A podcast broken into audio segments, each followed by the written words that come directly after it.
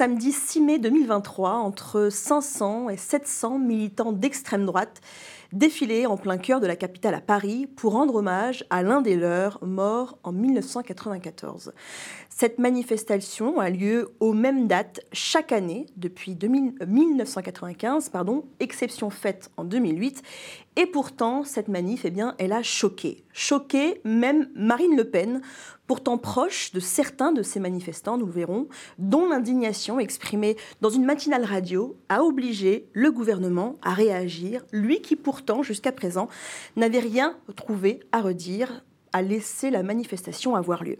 Une manifestation qui se tient au moment où le maire d'une commune de Saint-Brévin-les-Pins en Loire-Atlantique a annoncé démissionner de son mandat, fustigeant, je cite, l'abandon par l'État, alors qu'il est la cible depuis plusieurs mois de menaces de militants d'extrême droite, certains ayant même également défilé à Paris samedi dernier, sa maison ayant été incendiée en raison de la mise en place d'un centre d'accueil de demandeurs d'asile dans sa ville.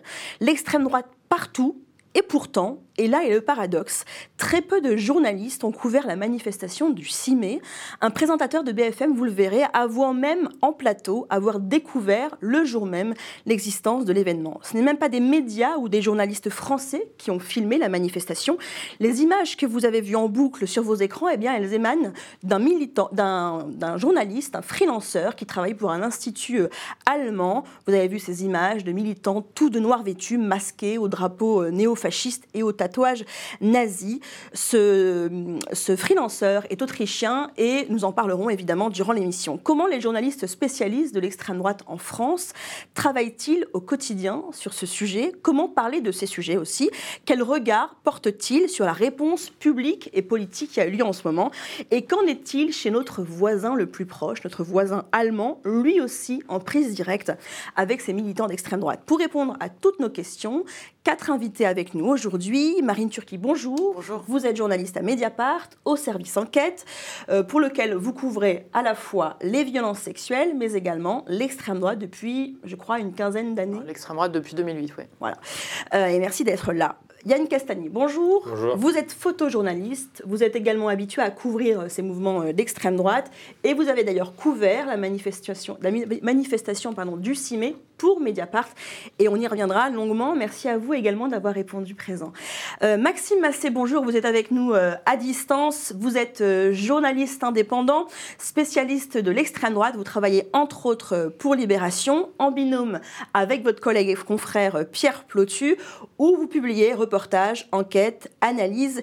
Et on doit à votre travail eh bien, cette dernière une du quotidien Libération qu'on va voir apparaître à l'écran.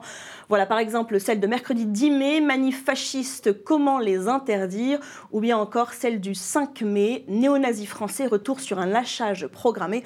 On reviendra sur votre travail euh, sur cette rubrique euh, tout le long de l'émission. Et puis enfin, Bénédicte Lomont, bonjour. Bonjour. Vous êtes politiste, maître de conférence à l'université euh, Versailles-Saint-Quentin en Yvelines, spécialiste de l'extrême droite en Allemagne et notamment de la réponse politique des pouvoirs publics outre-Rhin. Merci également à vous d'avoir répondu présent.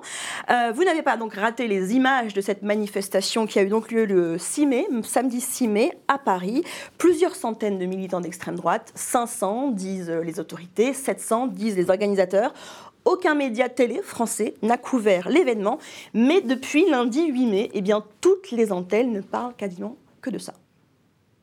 C'est une manifestation qui suscite la polémique. Des militants de groupuscules d'extrême droite ont eu le droit de défiler samedi dans les rues de Paris. Les images ont fait le tour d'Internet. On y voit des, militants, le visage masqué, agitant des drapeaux noirs ornés de croix celtiques. Ils étaient plus de 500 samedi dernier à défiler dans les rues de Paris. Des manifestants pour la plupart cagoulés, portant pour certains des drapeaux du GUD. On va revenir euh, sur cette scène, sur ces scènes, sur ces images euh, surréalistes. C'était donc samedi dans le, l'assez chic, très chic, 6e arrondissement de Paris.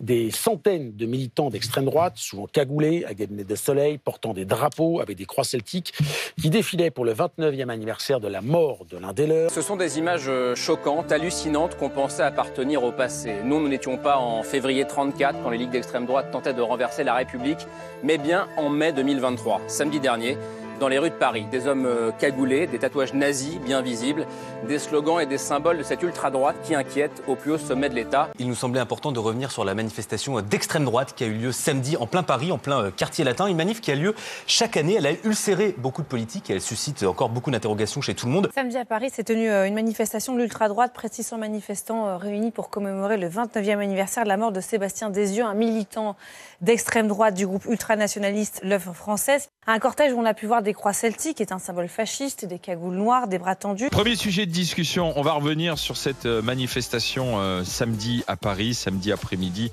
500 personnes euh, qui manifestaient au nom de l'ultra-droite. On a l'impression peut-être que la préfecture est plus complaisante avec l'ultra-droite qu'avec l'extrême gauche.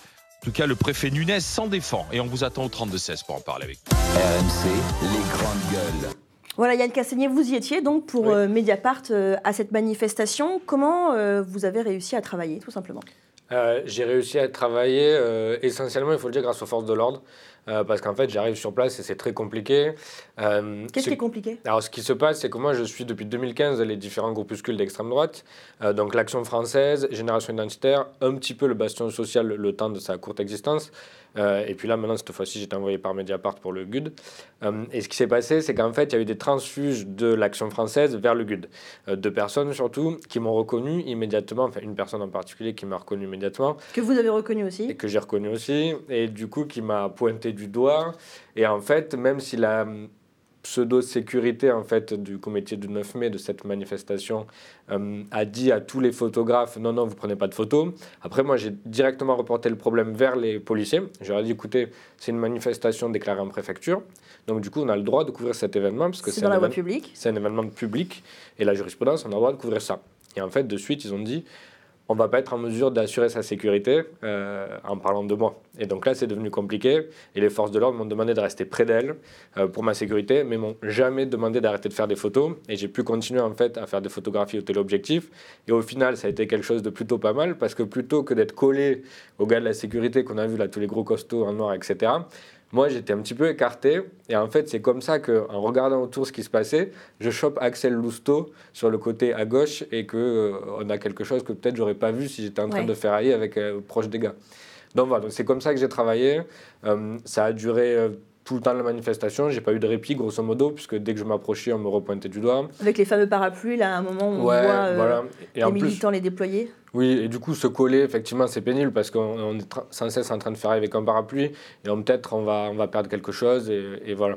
Et après, là où ça va se tendre plus, c'est une fois que j'ai pris euh, en photo Axel Lousteau, euh, Axel Lousteau, il a des connexions avec euh, ce mouvement. On rappelle brièvement Axel Lousteau Brièvement, c'est un ancien du GUD euh, qui, qui est resté un moment au GUD et qui ensuite a œuvré pour, pour le, Front National, notamment en participant au financement des campagnes via le micro-partisan, ce que Marine a très bien expliqué dans, ses articles. Et qui a été aussi élu au Conseil régional jusqu'en 2021. Jusqu'en 2021. Conseil régional d'Île-de-France. Voilà, ce qui est très très récent. Et, et du coup, cette personne-là a des connexions depuis longtemps. Voilà, on le voit là. Et c'est votre photo, justement. Oui, c'est ma photo. Et en Donc, fait. Euh, Axel Lousteau, pardonnez-moi, c'est celui qu'on voit, on voit avec, le, avec le casque noir à la main. Et ce qui se passe, en fait, c'est que. Euh, moi, je pense que 2021, il abandonne le, mandat du Rassemblement national. 2022, c'est la campagne présidentielle, donc euh, il ne vient, pas, il vient pas à la manif pour pas se montrer, pour pas nuire à la campagne présidentielle de Marine Le Pen. 2023, il se dit, bah, ça y est, je peux y retourner, j'ai plus aucune responsabilité officielle auprès du RN. Et voilà, en fait, ça montre qu'il y a une continuité dans son engagement auprès de ça, et, ça n'a sûrement pas cessé euh, du temps de Marine Le Pen. Et c'était ça qui était important de prouver. Est-ce qu'il y avait une spécificité sur cette manifestation, vous qui avez l'habitude de les couvrir Est-ce que celle-ci, elle était particulière? Oui, c'est bien plus particulier. Donc, moi, j'ai couvert des manifestations de génération identitaire, de l'action française. Euh, et en fait, ce qui a été particulier, c'est qu'on euh, on nous a essayé de nous empêcher de travailler. Et donc, par exemple, l'action française, moi, m'ont jamais empêché de travailler. J'ai toujours pu prendre des photos euh, librement, y compris une fois que j'avais sorti une enquête et ensuite quand je suis allé sur la manif qui est censée être interdite dimanche en hommage à Jeanne d'Arc Euh, même là, j'étais revenu après, on m'a jamais embêté. Génération identitaire, en fait, j'avais fait une enquête avec Robin D'Angelo pour Libération. Ça avait été tendu pendant quelques mois après, mais j'étais retourné sur une manif qu'ils organisent en sous-main, qui est un hommage à Sainte-Geneviève, patronne de Paris, Paris-Fierté, etc., en janvier. Et je l'avais refaite en 2022. Et euh, j'ai reconnu certaines générations identitaires on se dit pas bonjour, mais on se. Et il ne vous empêche pas de bosser. Il m'empêche pas de travailler, il n'y a pas mm. d'animosité, j'ai pu circuler dans la manif, j'ai pas été impressionné à aucun moment. Là, sur le GUD, on est sur une autre logique, qui est la logique de euh, faire des menaces et ensuite attaquer véritablement des personnes. C'est une notion d'attaque au bien.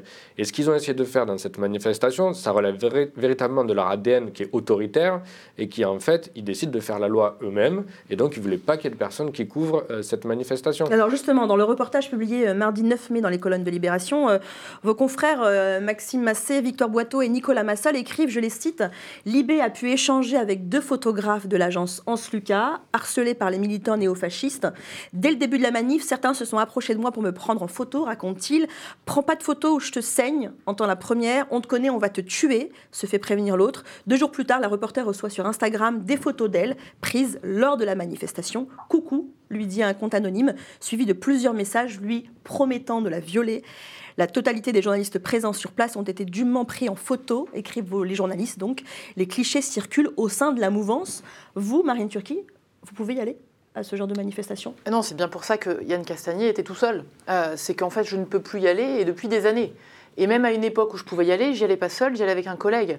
Pourquoi? Parce que des membres de cette manifestation m'ont déjà menacé. J'ai fait condamner un homme qui euh, gravite dans la sphère du GUD pour euh, des menaces, euh, des appels malveillants, des SMS menaçants par plus de centaines. J'ai été intimidée par Axel Lousteau et Olivier Duguet, ces deux proches de Marine Le Pen qu'on retrouve dans la manifestation. Je rappelle quand même qu'Olivier Duguet nous a attaqués en pleine rue. Euh, qui m'a dit euh, Marine, je vais te retrouver, euh, je vais venir en bas de chez toi, je vais te tuer, donc des menaces de mort, que j'ai failli me prendre des coups de poing. Franchement, on a peur quand, quand on, est, on se retrouve dans ce type d'action alors qu'on fait son travail. On ne se lève pas le matin pour aller se faire taper. Et donc là, on s'est posé la question qu'est-ce qu'on fait? Parce qu'on a besoin d'aller concrètement au contact dans les manifestations. Pourquoi? Pour documenter qui il y a, qu'est-ce qu'ils font par ailleurs autour, qui sait, etc. Il faut y aller. Donc on a, on a beaucoup posé la question de la sécurité de Yann, de comment on faisait. D'ailleurs, on a été en lien par euh, téléphone pendant toute la manifestation. On a réfléchi à comment on l'exfiltrait, comment on le protégeait ensuite. Enfin, c'est des discussions qu'on a eues. Euh, c'est pas rien quand même euh, qu'on puisse pas faire son travail et qu'on puisse pas rentrer chez soi le soir après une manifestation comme ça parce qu'on a peur d'être suivi. je rappelle, mais tu le raconteras mieux que moi, que Yann a pu partir de la manifestation parce que les policiers l'ont aidé à être exfiltré et à cacher sa plaque d'immatriculation, son scooter. Mm faut quand même euh, imaginer jusqu'où jusqu'où ça va. Et je fais une parenthèse sur Axel euh, Lousteau et Olivier Duguet. Ce ne sont pas des militants parmi d'autres, comme a pu le dire Marine Le Pen. Ce sont deux personnes qui étaient au cœur de ces dispositifs de campagne via le micro-parti de Marine Le Pen. Le micro-parti, quand vous faites des campagnes, c'est la chose la plus importante. C'est le cœur du réacteur financier. Ils ont été ces trésoriers successifs, mais ce n'est pas tout. Euh, c'est pas d'il y a dix ans tout ça. Axel Lousteau, en 2017, c'est il est aux commandes de la cellule financière de la campagne présidentielle de Marine Le Pen. En 2022, on le retrouve actionnaire avec Frédéric Chatillon, autre ancien du GUD et même chef du GUD, euh, de l'agence de communication e-politique, euh, qui a géré euh, toute la campagne com de Marine Le Pen en 2022 encore, mm. et puis d'autres élections intermédiaires. ils ont engrangé plus de 800 000 euros. Mm. Donc, on voit, bien, on voit bien que c'est central. Mm.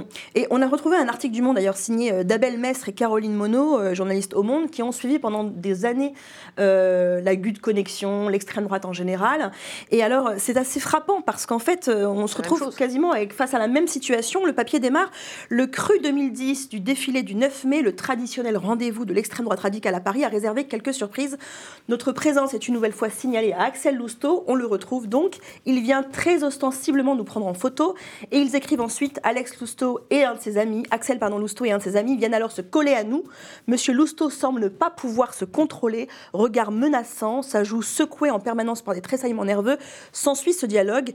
Nous, pour détendre l'atmosphère, alors elles sont belles les photos, et Axel Lousteau répond Vous n'avez rien à foutre ici, il nous regarde et nous crache violemment dessus. Maxime Massé, en fait, on a l'impression qu'il s'est passé 13 ans, 14 ans, peut-être même 15 ans, qu'on est face aux mêmes euh, acteurs et qu'en en fait, il euh, n'y a, rien qui, a rien qui change. On est face à la même situation encore aujourd'hui. Non, effectivement, il n'y a, a rien qui change, mais c'est probablement parce que déjà du temps de Caroline et d'Abel, ou désormais celui de, Marine, de Yann ou celui qu'on fait, c'est parce que notre travail les dérange. Notre travail les, les, embête, notamment euh, dans leur rapport avec le Rassemblement national, pour ce qui est d'Axel Lousteau et d'Olivier Duguet, ou pour euh, les militants du GUD ou des autres organisations qui ont défilé au CNFM, notre travail le, le, leur pose un, un, problème parce qu'on révèle leurs liens, on révèle leur violence, et c'est pour ça qu'ils sont aussi agressifs envers les journalistes. Ils ne sont pas agressifs parce qu'ils détestent euh, la presse euh, au sens large. Ils s'en prennent surtout aux gens qui sont susceptibles de leur nuire. Oui. Et vous, en tant que reporter indépendant, parce que votre particularité à vous, c'est que vous n'êtes, euh, comme d'ailleurs Yann Castagnier, mais vous êtes plutôt photojournaliste. Vous, Maxime Massé, vous êtes indépendant, donc vous travaillez pour Libération, mais pour d'autres. Est-ce que ça a une particularité d'être journaliste indépendant et de couvrir ce genre de rubrique? Alors moi, euh, j'ai pas du tout à me plaindre parce que les journaux avec qui lesquels je travaille, essentiellement Libération et, et Street Press, euh, ils nous ont toujours énormément soutenus avec Pierre euh, dans notre travail, d'un point de vue euh, des fois par strictement matériel pour, pour du confort de reportage ou du confort de travail, mais également quand on a été menacé ou pris à partie par, par des individus qui appartiennent à l'extrême droite. Donc, je me considère comme assez chanceux par rapport à d'autres confrères, d'autres consoeurs qui, eux, sont aussi indépendants et qui bénéficient pas d'un soutien aussi fort de leur rédaction. Oui, c'est intéressant quand même de voir que beaucoup des grands connaisseurs de la mouvance euh, journaliste sont indépendants. Oui. Qu'est-ce que ça dit? bah, Ça raconte que déjà euh, les journaux ont du mal à investir sur des gens qui vont passer du temps parce que c'est du temps. Euh, le travail qui est fait sur cette mouvance, c'est du temps. Du temps passé parfois à ne pas écrire, mais à suivre cette mouvance, essayer d'identifier, ça bouge beaucoup, c'est des chapelles qui se divisent. C'est pour ça que c'est du temps, c'est plus Donc, que. Je, suivre, je pense qu'il y a euh, plusieurs raisons. Il y a la dangerosité, il y a le temps, etc. Mais moi je comprends que quand on est journaliste ou photographe indépendant et qu'en fait bah, on se met en danger sans avoir forcément derrière une grosse structure, un journal. Moi, j'ai de la chance d'être travaillé en étant titulaire dans un journal. Je sais que quand j'ai été à, prise à partie, euh, menacée de mort, eh ben, j'ai eu du soutien. Euh, euh, j'ai eu l'avocat de Mediapart pour euh, me défendre quand j'ai été menacée, que j'ai fait condamner euh, ce jeune homme euh, qui gravitait dans, dans la sphère du GUD. Ben, c'est important. Mm. Donc, je, je trouve que hum, les journaux devraient davantage investir dans le suivi de cette mouvance, parce qu'aujourd'hui, on va en parler, c'est une menace grandissante. Hein. C'est pas seulement des gens qui manifestent, des gens qui mènent des actions violentes. Euh, Il y a pour d'autres groupes des projets d'attentats, on va y revenir. Donc je trouve que ça raconte quelque chose, qu'effectivement, euh, ce soit beaucoup des journalistes ou des photographes indépendants euh, qui fassent ce travail. Et le fait est que vous mentionnez d'ailleurs en introduction que c'est un vidéaste autrichien qui réalise les images, qui permettent aussi, avec les images de Yann et d'autres, euh, de, de- de Mm. pouvoir avoir euh, cette médiatisation et, cette mise à l'agenda du sujet. Bah, c'est quelqu'un qui n'est pas avec une rédaction derrière, il me semble. Complètement. Yann Castagnier, vous, est-ce que vous vous posez la question à deux fois avant de avant d'y aller Ah Au-delà de la question euh, de la sécurité ou là de la question de, de ce qui peut arriver, mais de couvrir en fait ces manifestations. Sur cette fois-là spécifiquement ou en, En général, général, en général. Non, je me pose pas trop la question. Ben, C'est-à-dire moi, c'est un engagement qui date depuis plusieurs années, un sujet que je suis. Euh, et en fait, ben, ça fait partie des discussions qu'on a eues au téléphone quand Marine euh, me suivait. Mais elle m'a dit, si tu veux, tu peux décrocher euh, et partir de la manifestation. Il ne faut pas prendre de risques inutiles, etc. Oui, mais là c'est intéressant parce que quand on dit tu peux décrocher, que tu, veux, que tu peux décrocher pour cet événement-là, mais tu peux décrocher aussi en général si tu as envie de passer à autre chose, c'est difficile quand même quand on s'est fait un nom.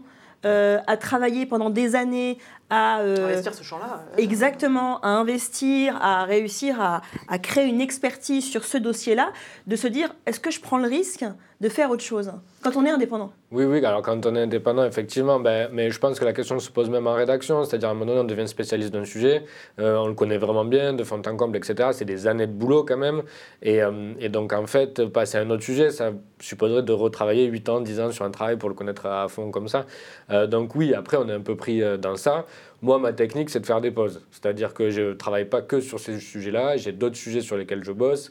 Donc euh, voilà, j'ai fait les différentes immersions euh, auprès des, euh, des différents groupuscules. Aujourd'hui, très clairement, ça va plus, c'est plus possible depuis plusieurs années déjà parce Oui. que je suis euh, catalogué. Euh, et maintenant, je continue à suivre comme ça, au coup par coup.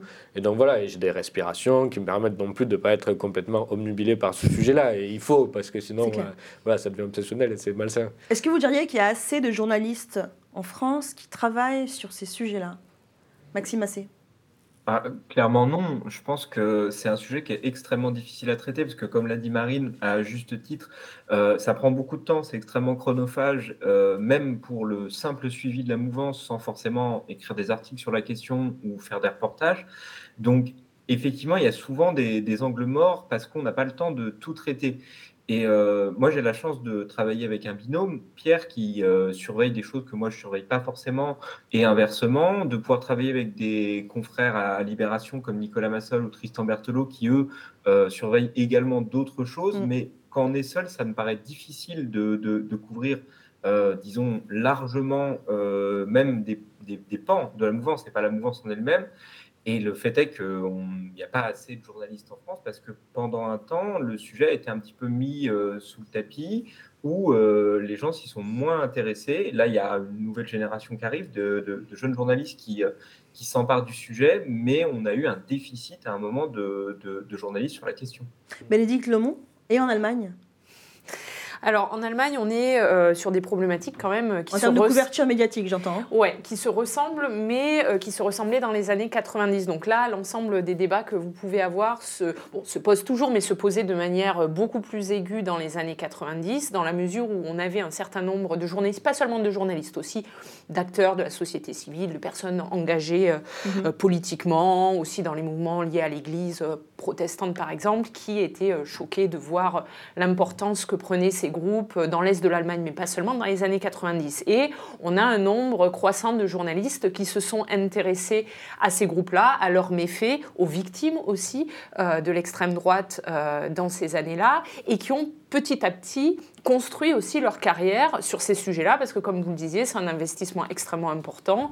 Euh, c'est aussi une charge mentale importante quand on voit les, euh, menaces euh, qu'ils peuvent, qu'ils peuvent recevoir et qu'ils continuent de recevoir. hein. En Allemagne, il y a des listes d'acteurs engagés contre l'extrême droite, notamment de journalistes, qui sont des listes euh, de morts en fait. hein. c'est aussi comme ça qu'elles s'appellent et qui circulent euh, dans la mouvance, dans la subculture, on va dire, d'extrême droite allemande. Donc tout à fait les mêmes problématiques, euh, sauf que petit à petit, euh, l'extrême droite est devenue presque, même dans certains médias, une rubrique. Ce Donc il y a eu une, euh, un phénomène d'institutionnalisation de ces enquêtes-là, de ce suivi et finalement de cette profession au sein de la profession. Oui. Oui, alors à ce sujet-là, moi, ce que je trouve particulièrement surprenant en France, c'est effectivement le fait que ça n'a pas été institutionnalisé dans les grands médias, notamment télévisuels en France. C'est-à-dire qu'aujourd'hui, pour trouver des spécialistes de ces mouvances-là, on est souvent sur de la presse écrite, en réalité, et euh, il y a quand même un déficit d'information du grand public. C'est-à-dire que quand nous, on parle d'Axel Lousteau, euh, de Duguay, qui sont des proches de, de Marine Le Pen, on le sait presque que entre nous. Et C'est intéressant ce que vous dites. Vous avez été invité hein, plusieurs reprises, d'ailleurs, cette semaine, notamment à BFM TV. On va voir euh, des images. Alors là, c'était euh, en duplex, puis vous êtes euh, revenu ensuite en plateau pour justement raconter euh, comment vous aviez couvert cette manifestation et puis globalement pour parler de cette menace de l'extrême droite. Vous, quand vous êtes en plateau à BFM TV, c'est c'est le sentiment que vous avez? C'est qu'en face de vous, les gens ne comprennent pas? Il y a une méconnaissance du sujet.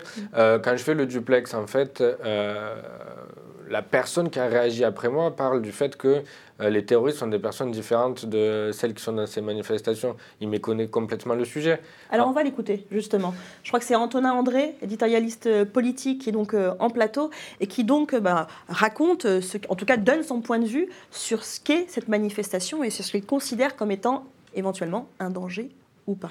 Écoutez.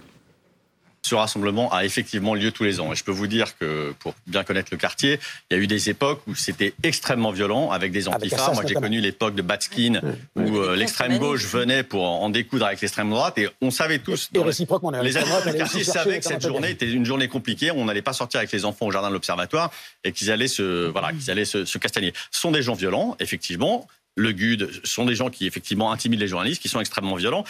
Mais je vais vous dire, moi, je trouve ça un peu folklorique. C'est-à-dire que je vois bien le choc des images qu'il y a entre ça, d'une certaine façon. non, mais je vais aller, je vais aller, je vais aller au bout de, Ouais, je- vous. Je dis c'est du folklore parce que c'est une démonstration de force et d'intimidation, c'est certain. Mais ce qui est beaucoup plus inquiétant, c'est pas cette partie visible en réalité. C'est les mouvements terroristes d'extrême droite qui se sont développés depuis les années 2000, qui aujourd'hui représentent une menace réelle en France, euh, via les boucles Telegram notamment, les réseaux sociaux. Effectivement, c'est assez euh, choquant de voir ces gens-là défiler avec ce genre de slogan dans les rues de Paris. Mais néanmoins, les caméras ne sont pas là tous les ans et je veux juste redire que ça a lieu tous les ans. On ne s'en émeut pas forcément, mais ça a lieu tous les ans et les habitants du quartier le savent bien. Et derrière cette façade, je disais folklorique, provocation publique en tout cas, il y a une menace qu'on ne voit pas, qu'on ne dénonce pas et qui, à mon avis, est beaucoup plus inquiétante. Voilà. Alors, il y a la version folklorique, vous avez entendu, hein, c'est le terme qui quand même euh, surprend. Et puis, il y a l'autre version, c'est euh, le présentateur euh, de BFM TV, toujours, qui apprend en fait quasiment en direct le jour de la manifestation, eh bien l'existence même de cet événement. Regardez. Je parle rarement de moi, mais je vais vous expliquer. En fait, je suis samedi à la rédaction, je cherche une information sur une manifestation, et je vois cette image-là. Je me dis, tiens, c'était quand dans les rues de Paris une manifestation de néo-nazis? Et je vois que c'était le jour même. Et ce qui est quand même hyper, c'est frappant. Et, moi, je ne savais pas. Pourtant, j'ai été dans le 6e arrondissement pendant longtemps, et l'image est, est terrible. Oui, l'image est terrible. Voilà. Donc, d'un côté, le folklore, et de l'autre, je, je ne savais pas.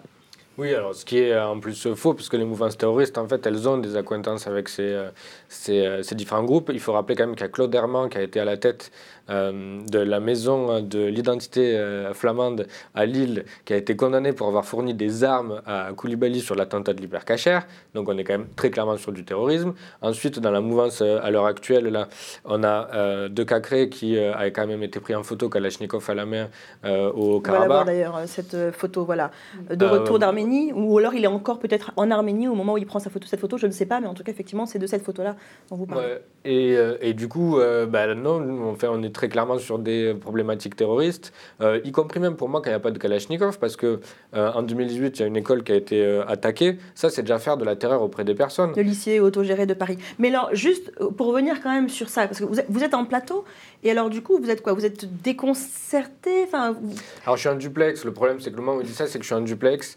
euh, C'est difficile de réagir, Et c'est difficile de réagir. En fait, il coupe le duplex après. Et voilà. Moi, pour la petite histoire, au début, je voulais pas aller en plateau. Et, euh, et voilà, parce que les, les débats comme ça, je n'étais pas habitué, etc. Et euh, Marine, d'ailleurs, m'a dit oui, mais bon, il y a peut-être un intérêt à y aller. J'ai fait un duplex et après, j'ai accepté le plateau. Et euh, donc, oui, effectivement, il y a un intérêt au final à être en plateau parce qu'on peut réagir sur ça. Et c'est ce qui s'est passé la deuxième fois quand il y a un autre journaliste. Euh, Neumann, sur la fois où je suis en, plateau, euh, qui dit oui, mais c'est comme les groupuscules d'extrême gauche, et je lui demande lesquels. Il me dit vous les connaissez mieux euh, que moi. Ben, non, en fait, des groupuscules d'extrême Et donc gauche. l'impression que vous avez, c'est qu'en fait, en face de vous, les gens ne connaissent pas connaissent ces sujets, et que du coup, même en interne, ils n'ont pas forcément les ressources pour fait pouvoir venir en plateau et discuter avec vous. Non, mais parce qu'on est, on est sur une industrialisation de l'information à ce niveau-là. BFM TV, c'est vraiment, les, vous arrivez sur place et puis les invités s'enchaînent les uns après les autres. Ils n'ont pas le temps et eux, euh, oui, c'est une industrialisation de l'information. Et donc, euh, voilà, c'est un business, euh, etc. Et puis, il n'y a pas de temps d'enquête, en fait, pour les journalistes qui sont sur place. Mais humainement, je pense qu'ils n'ont pas le temps. Il faudrait des personnes dédiées euh, sur place. euh, voilà. Et, euh, Ouais, euh, Marine Turquie, et puis ensuite euh, vous, Bénédicte Le Monde. D'ailleurs, c'est intéressant parce que la jour- le journaliste qui est avec vous au moment euh, du plateau, c'est un journaliste police-justice. C'est pas un journaliste politique, c'est pas un journaliste qui suit euh, l'extrême Parce droite. que pour les journalistes politiques, suivre l'extrême droite, c'est suivre le Rassemblement national et ses 88 députés à l'Assemblée nationale. Et pas suivre toute la mouvance à côté qui est importante. Il faut, il faut répéter que cette mouvance d'extrême droite, eh, c'est plein de petites chapelles divisées, concurrentes, euh, qui parfois vont eux-mêmes s'affronter, mais qui, quand il faut, savent s'allier. Et là, euh, à la faveur de dissolution, ils se sont beaucoup, on l'a raconté sur Mediapart, euh, beaucoup alliés, notamment dans une espèce de ce que leur chef appelle une interfaf. Donc, il y a des passerelles entre ces groupes qui peuvent effectivement des fois être concurrents, etc. Mais il y a des porosités. On a raconté Libération aussi, combien il y avait de la porosité avec des membres et des militants du Rassemblement national. Il y a, comme euh, Yann vient de le dire, des porosités avec des groupes encore plus dangereux. Mais il faut quand même juste raconter ce que font ces groupes en fait concrètement dans la vie de tous les jours. Euh, il y a des militants qui étaient présents là, qui qu'on va retrouver dans euh, la, la- la ratonnade qui devait être lancée euh, le soir de la finale de, de cou- de la coupe, France- coupe du Monde France-Maroc. Pardon.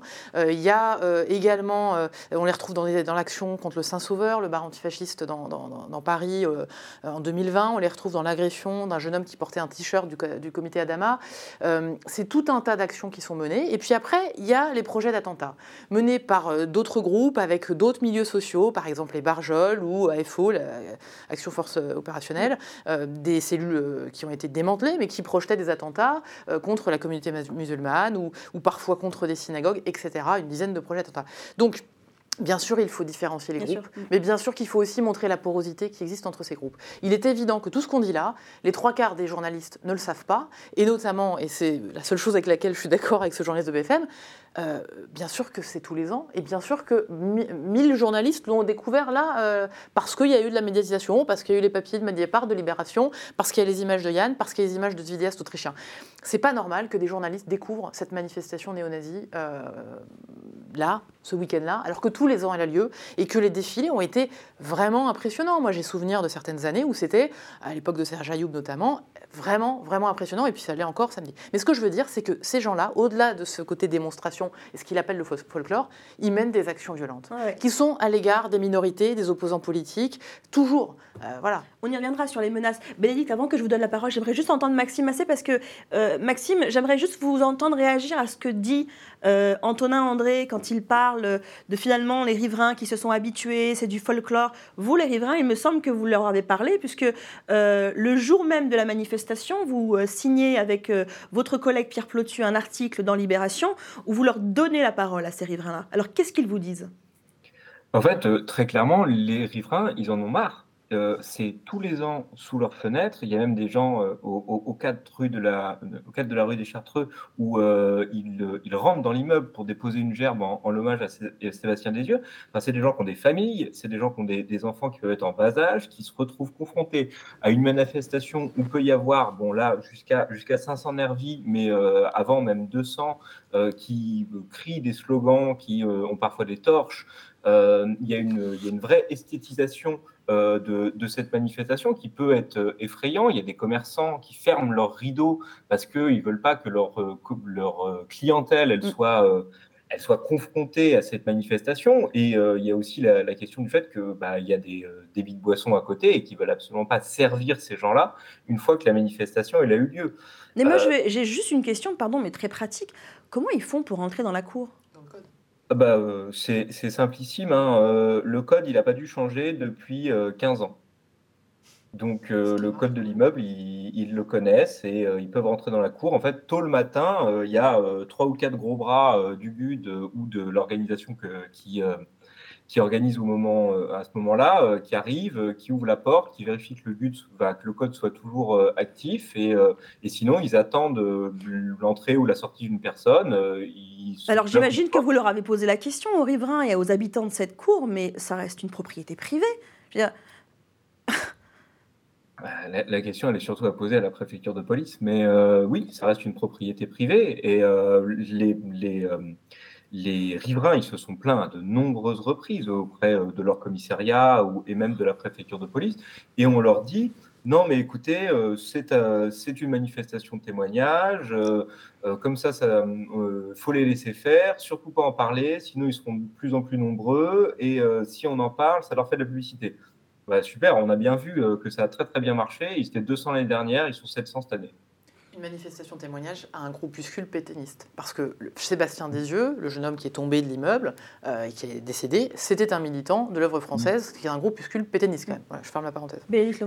Oui, en fait, je voulais revenir Bien sûr, euh, bien sûr. sur la question euh, de, de- de la compétence, des connaissances ou non des journalistes. À mon avis, il faut même prendre plus de hauteur. Il faut élargi- élargir ça aux, aux connaissances des Français, des citoyens en général que nous sommes tous et toutes, et, euh, et faire le lien avec la culture politique qui est en France et qui entretient euh, depuis euh, des décennies une espèce de schisme presque entre ce qu'on va appeler, enfin ce que euh, les acteurs principalement, police, justice, vont appeler l'ultra-droite, ce que parfois certains, y compris journalistes, appellent euh, l'extrême droite radicale, bon, comme si l'extrême droite pouvait ne pas être radicale. Donc, bon, on ne sait Mhm. jamais trop de quoi il s'agit, mais en vrai, la population comprend de quoi il s'agit. Il s'agit effectivement de ces groupes-là qui sont, c'est vrai, pas extrêmement nombreux. En tout cas, par rapport à nos voisins britanniques, suédois, allemands. on est sur combien en France? Bon, là, les chiffres officiels, euh, mais officiels qui sont a priori assez sous-estimés, c'est 3000. Euh, bon, en Allemagne, vous 3000 êtes euh, sur un rapport à 10 fois d'extrême plus. droite euh, en Non, non, non, France. 3000 militants radicaux de droite qui ont choisi de s'organiser d'une certaine manière, Mm. c'est-à-dire dans des groupuscules, dans ce qu'on appelle dans le milieu académique une subculture. L'extrême droite, dans le langage commun, ce que moi j'appelle la droite radicale, c'est une famille politique qui inclut, il faut le dire très clairement, le Rassemblement national, Reconquête, donc qui inclut aussi la forme partisane. Et ce qui lie cette famille politique d'un point de vue scientifique, c'est son idéologie. Effectivement, les moyens d'organisation, le recours ou non à la violence va varier d'un groupe à l'autre, d'un parti à l'autre d'ailleurs. En revanche, l'idéologie, il y en a une, elle repose sur deux piliers. Le premier, c'est ce qu'on appelle dans le milieu anglo-américain souvent le nativisme, ce qu'on peut appeler en France l'ethnocentrisme. C'est l'idée que la nation, c'est un peuple homogène, avec un groupe dominant, souvent culturel ou ethno-racial, qui a sa place sur le territoire, qui fait partie de l'État-nation, là où les minorités doivent être exclues. Ça, c'est le premier pan. Et le second pan, c'est l'autoritarisme, c'est-à-dire le soutien à des politiques autoritaires qui, très souvent, dans les États où l'extrême droite est au pouvoir, euh, se déploient avant tout contre les minorités. Et ça, et c'est intéressant quand on voit la séquence de Marine Le Pen qui condamne cette manifestation. elle condamne le type d'organisation, elle condamne l'éventuel recours à la violence, mais jamais elle ne condamne l'idéologie précisément parce que le socle idéologique de la droite radicale en tant que famille politique est le même. Et ça, je pense que dans la culture politique française, ce n'est pas clair. Pas étonnant que ce ne soit pas clair chez les journalistes. Donc, ce que, vous, ce que vous dites, c'est qu'en fait, comme on a du mal déjà même à les nommer, ou on les nomme mal, du coup, c'est normal, entre guillemets, que même nous, les journalistes, on n'arrive pas à bien appréhender le phénomène et donc à en parler correctement C'est ça que vous dites? Oui, alors évidemment, quand on est journaliste d'investigation, c'est un petit peu différent évidemment. parce qu'on creuse tellement le sujet qu'on est, on est plus au clair sur ces, sur ces questions-là. Mais quand on reste un petit peu sur la surface, comme la majorité euh, des citoyens et des citoyennes, évidemment qu'on euh, on, on, a une difficulté d'être, euh, à être au clair, mais qui n'est pas une difficulté qui est seulement imputable, si vous voulez, aux Français qui seraient peut-être un peu en retard sur ces questions Non, c'est une difficulté qui est entretenue parce qu'il y a un tabou politique en France qui est que dans la famille de la droite, qu'est la droite radicale, on a un parti mm. historique très important auquel on ne veut pas toucher parce qu'on est dans une démocratie libérale et il nous semble illégitime de surveiller des personnes euh, élues, par exemple, au sein du Rassemblement national. Mm. Et à la fois, et c'est le paradoxe, on a des services de sécurité qui doivent assurer la sécurité des citoyens et qui, dans ce cadre-là, vont effectuer de la surveillance, euh, vont lancer euh, des enquêtes criminelles. et c'est pour ça qu'ils parlent sur, sur la surveillance. Ça, c'est important. Mais revenons quand même sur les images. Les images que vous avez qu'on a tous vu hein, et que vous avez vu, sont des images donc de Democ, qui est donc un collectif euh, à Berlin, euh, créé en 2019. Voilà, on a la page d'accueil du collectif euh, Democ, un collectif en fait qui est là pour faire de la surveillance de tous les mouvements antidémocratiques en Europe. Donc ils ont filmé à Madrid récemment, à Sofia en Bulgarie, etc. Et donc ils ont demandé à leur collaborateur, qui est donc autrichien, que j'ai eu au téléphone, mais qui ne souhaite pas apparaître publiquement parce que pour des raisons de sécurité, puisqu'il a l'habitude de couvrir tous ces mouvements euh, sur l'ensemble de l'Europe. Et donc, ils ont envoyé cette, euh, ce freelance, euh, ce, vidéaste freelance à Paris pour donc nous montrer les images que vous avez vues. on va les revoir, donc les, images bah, des, militants pardon, qui manifestent dans les rues de Paris, voilà par exemple. Celles-ci, elles ont été utilisées dans le 20h de France 2 le 9 mai 2023. Voilà, c'est les images donc de, de Démoc.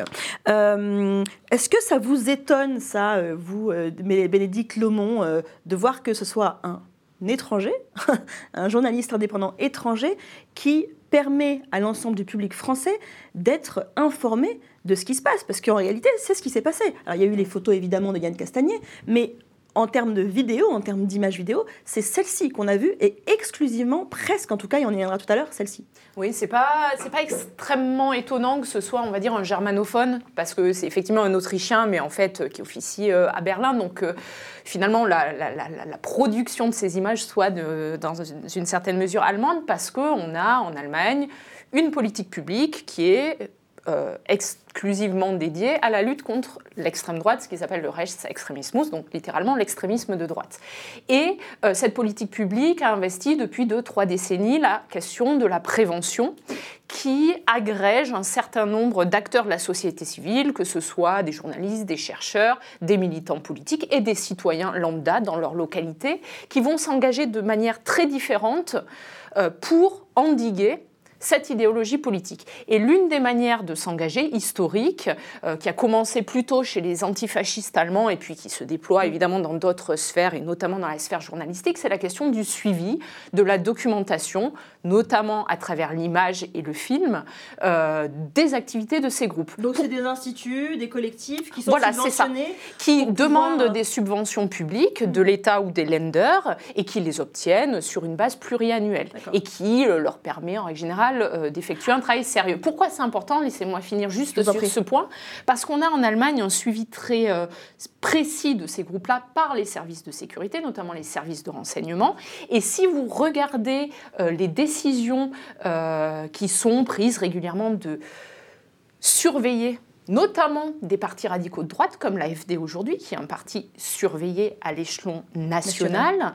Quand vous regardez la décision, qui sont des décisions très motivées sur des centaines de pages euh, des services de sécurité justifiant la surveillance, vous voyez que toutes ces sources, toutes ces, toute cette documentation est utilisée par les autorités publiques. Donc si j'ai peut-être un conseil aussi à, à donner aux acteurs en France, c'est de, tant qu'ils le peuvent, de continuer ce travail, parce que c'est un travail qui, dans un futur proche ou moins proche, sera probablement assez utile aux autorités C'est françaises. intéressant parce que c'est pas la, la direction dans laquelle on va.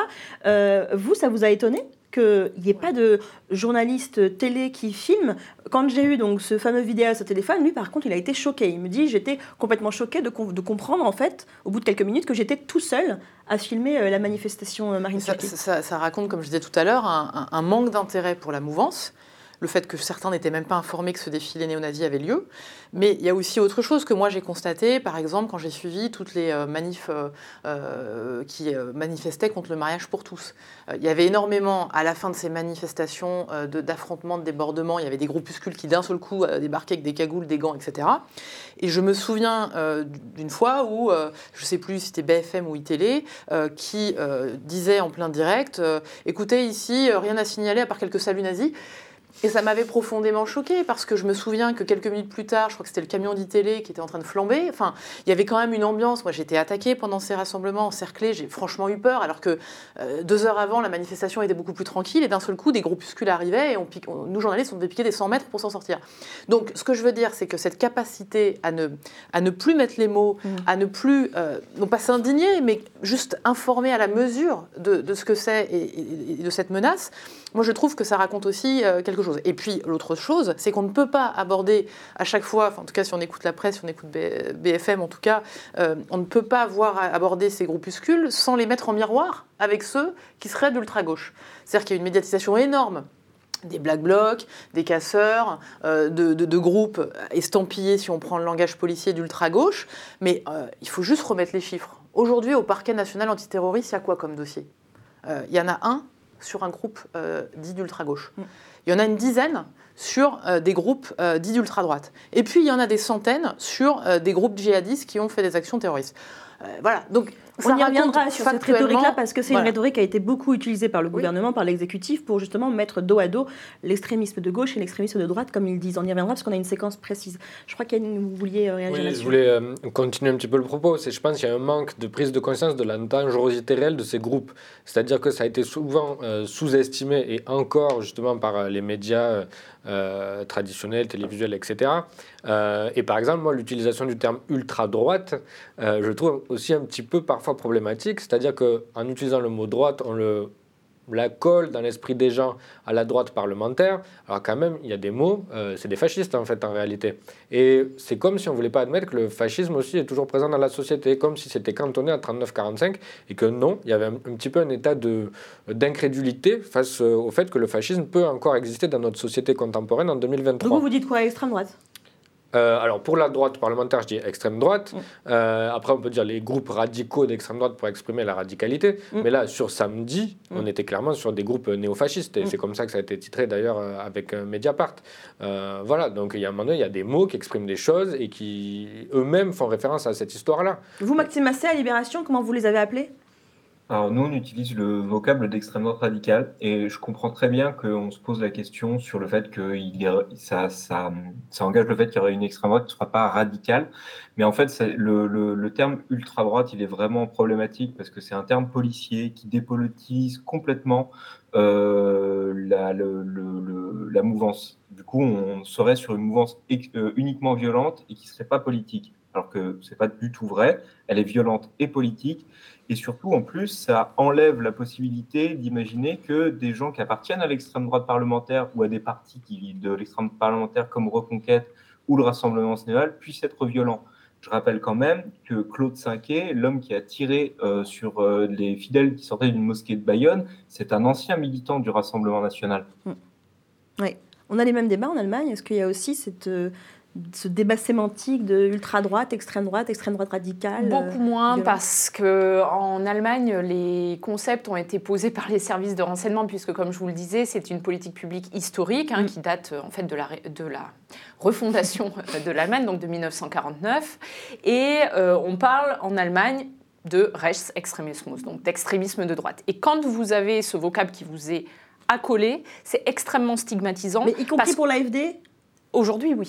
Parce que quand vous êtes qualifié de rechts extrême, ça veut dire qu'il est possible que les services de renseignement, que la police criminelle vous suivent, mm. surveillent vos activités. Mm. Tant que ce n'est pas le cas, on parle généralement de radicalismus, donc de radicalisme de droite. Ça, c'est les termes, c'est les concepts de l'État, mm. donc qui sont évidemment discutés alors dans la sphère académique et dans la sphère militante aussi. Donc, vous avez aussi euh, des termes un petit peu, euh, un petit peu alternatifs qui ont été développés. Donc, on est aussi dans un chaos taxinomique côté allemand, mais qui, à mon avis, dit effectivement beaucoup de choses sur la culture politique euh, des espaces nationaux dans lesquels on se situe. J'aimerais aussi vous entendre sur les images euh, qui ont été proposées par certains euh, médias, notamment donc télévisés, le 20h de France 2, qui le 9 mai oui, c'est ça, le 9 mai, dans le 20h, donc, propose un reportage avec donc les images de Démoc, donc euh, ce fameux institut de surveillance euh, des, donc, des groupuscules d'extrême droite notamment. Et alors, dans ce reportage, euh, France 2 propose également des images du comité du 9 mai, donc des images du GUD, hein, donc des images qui ont été filmées par les militants d'extrême droite ce jour de la manifestation. Et ce qui alors problématique, c'est que vous allez, vous allez voir, voilà, à aucun moment pendant plusieurs secondes, il n'y a d'informations de, au public de sur les emblèmes, mais de l'identification même des images, c'est-à-dire d'où elles proviennent, de leur source. On a un synthé au tout début, mais alors après, voilà, tout le long, on n'a plus de synthé qui indique la provenance militante et notamment donc du GUD de ces images. Ça, c'est pour France 2. Et alors, ce qui est un peu plus problématique, c'est que pour l'émission euh, de C'est ce soir, à laquelle d'ailleurs vous avez participé, il y a eu un sujet qui a été euh, diffusé, euh, qui résumait en fait tout simplement la polémique et la manifestation. Et alors, c'est ce soir également, donc propose des images.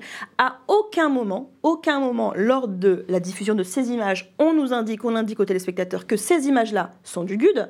Et alors, aussi, c'est ce soir, diffuse donc le son du chant euh, nationaliste qui est donc chanté par les militants eux-mêmes dans le fameux cours.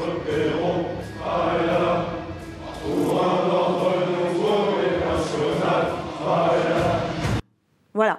Et alors ça, c'est diffusé donc plein pot. Euh, à aucun moment, euh, personne ne peut savoir. Alors évidemment, quand on a travaillé le sujet, on sait. Euh, quand moi j'ai vu ça, je me suis dit, mais évidemment, ces images-là ne sont pas des images de Démoc. Démoc n'a pas pu entrer dans la cour. Vous, vous étiez là en plateau, Marine Turquie. Qu'est-ce que ça vous a... J'ai pas vu le crédit des images, effectivement. Euh, moi, je savais qu'ils étaient plutôt en discussion avec Yann pour avoir les photos. Donc, j'ai vu des vidéos et tout de suite, je me suis demandé évidemment d'où elles venaient. Euh, c'est important d'expliquer que ce sont des images de communication émanant de ces groupes. Parce que ça raconte l'origine et ce qu'ils ont voulu montrer, eh bien voulu montrer, pas voulu montrer, euh, laisser croire qu'il y avait plus de gens que, que prévu ou que montré, etc. Mais aussi, ça raconte qu'eux n'y sont pas allés. Euh, je veux dire eux au, sens pluriel, euh, les JT, les chaînes euh, du service public, voilà, ils n'ont pas été en mesure de mettre un caméraman ou une caméraman dans ce défilé. Donc tout ça est évidemment problématique. Il faut, bien sûr montrer la provenance des images. et je trouve que par ailleurs, il faut prendre un temps, alors c'est ce soir la prix, d'expliquer ce qu'on voit à l'écran. c'est un chant qui vient d'où? C'est une croix qui vient d'où? Parce que là-dessus, il y a une méconnaissance quand même globale des citoyens et citoyennes. Il faut expliquer. Il faut expliquer ce que c'est que ces emblèmes, il faut expliquer ce que c'est que ces écussons, ces chants, etc. Et là-dessus, il y a du travail de pédagogie à faire et d'information. hein. Parce que c'est- effectivement, c'est ce que vous dites. hein. Quand on diffuse euh, ces images-là, on n'en diffuse pas d'autres. Là, on- il y a- pour le coup, on diffuse, on diffuse en plus des images de, de propagande. Ça pose un vrai, une- un vrai problème. Alors, de propagande, mais qui ont quand même une valeur de document. C'est-à-dire que moi, je pense qu'il faut dire d'où ça vient. Là, à l'heure actuelle, en l'absence d'autres images, c'est intéressant pour décrypter notamment, euh, effectivement, tous ces nouveaux écussons, etc. Parce qu'en fait, ben, la croix gammée est interdite en France. Donc, euh, eux, ils ont Mm. contourné le problème en, pre- en prenant euh, plein d'autres euh, plein d'autres emblèmes. Euh, donc, voilà, le soleil noir qui peut être tatoué. La fameuse croix celtique. la, la croix celtique, les- ce qu'on appelle les runes, etc. Donc maintenant, il faut aussi redécrypter tout ça. Et ça, ça date pas d'aujourd'hui, ça date pas du GUD. hein. Par exemple, génération identitaire, comme on ne peut pas parler de déportation, il parle de Mm. remigration.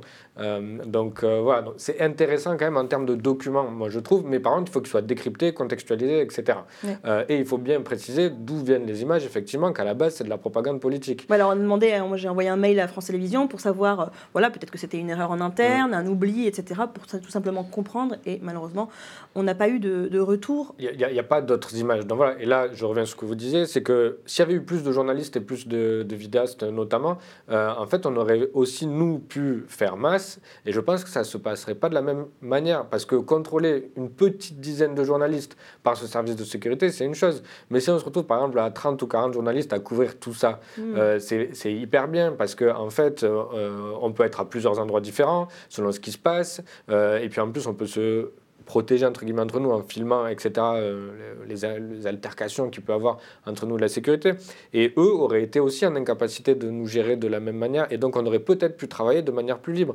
Euh, Où il y aurait eu aussi beaucoup de débordements et on aurait vu un peu la vraie nature de ce Oui, défilé, euh, dont, dont- dont quand même les participants se défendent aujourd'hui disant regardez, nous c'est très calme. Et, et la vraie nature aussi du dispositif policier. C'est là aussi euh, où je voudrais, euh, je voudrais vous entendre. La question de la police, tout simplement, présente aux abords, à, la- à côté, etc., du, défilé. La question est la suivante. hein, le dispositif policier était-il adapté à cette manifestation? La question a été posée directement euh, à Laurent Nunes, préfet de police de Paris, sur BFM TV. Regardez. Monsieur Nunes, ce qui interpelle lorsqu'on regarde ces images, c'est qu'on ne voit quasiment pas de force de l'ordre, contrairement aux manifestations, euh, notamment les dernières contre la réforme des retraites. Et puis on voit ces visages cagoulés sur la voie publique. Or, selon la loi euh, anti-casseurs, ces visages cagoulés euh, sont interdits. Pourquoi ces personnes n'ont pas été interpellées? Alors d'abord deux choses. Je ne peux pas vous laisser dire que les forces de l'ordre n'étaient pas présentes. Elles n'étaient pas visibles et lors des manifestations euh, contre la réforme des retraites, elles ne sont pas visibles non plus. Elles n'interviennent que lorsqu'il y a des exactions. Pardon de vous le dire, mais j'applique la désescalade pour tous les types de manifestations. Donc les forces de l'ordre sont toujours à distance. Elles l'étaient samedi et elles le sont pour les manifestations contre les retraites. Malheureusement, les casseurs font que nous sommes contraints d'intervenir. Pour répondre précisément à votre question, oui, certaines personnes avaient le visage dissimulé. Oui, effectivement, c'est un délit d'avoir le visage dissimulé. C'est une infraction, pardon, hein, des contraventions d'avoir le Mais il y a pas visage eu dissimulé sur la voie publique. Et c'est même un délit, c'est même un délit dans le cadre de la loi anti-casseurs, lorsqu'il est établi qu'on se dissimule le visage en vue de commettre des exactions et des violences et des troubles à l'ordre public. Ce n'était pas le cas euh, ce, ce jour-là. Je suis désolé d'avoir à vous le dire, mais néanmoins, encore une fois, nous allons observer évidemment, revisionner les bandes pour essayer de déterminer s'il y a eu des gestes, des propos qui rentrent sous le coup euh, de la loi. À ce stade, ça n'est pas le cas, mais nous allons évidemment le faire et regarder tout ça de très très près, comme nous le faisons systématiquement après les manifestations. Voilà, Laurent Nunes nous dit qu'il y avait suffisamment de policiers euh, ce jour-là. Vous, vous y étiez. Yann Castagnier, est-ce que vous êtes d'accord avec ça Non, non, c'est totalement faux. C'est-à-dire que moi, j'arrive sur place sur le dispositif. Il y a une voiture de tête de la police qui est conduite par une policière. Il y a une personne en charge de dispositif et il y a quatre personnes à vélo devant. Et derrière, il y a une voiture qui ferme la marche. Moi, j'ai rien vu d'autre. Alors que je suis allé sur d'autres manifestations, y compris quand ils parlent des manifestations qui peuvent avoir lieu dans le cadre de la réforme des retraites. Celle qui a terminé à Opéra, vous arrivez, toutes les rues sont bouclées avec des CRS, avec boucliers, etc. Donc, c'est pas vrai. Alors la réponse qui peut, vous, qui peut vous être faite, c'est l'effectif. Là, on est sur une manifestation de 550 personnes, 700 au maximum. La réforme des retraites, on a plus de monde.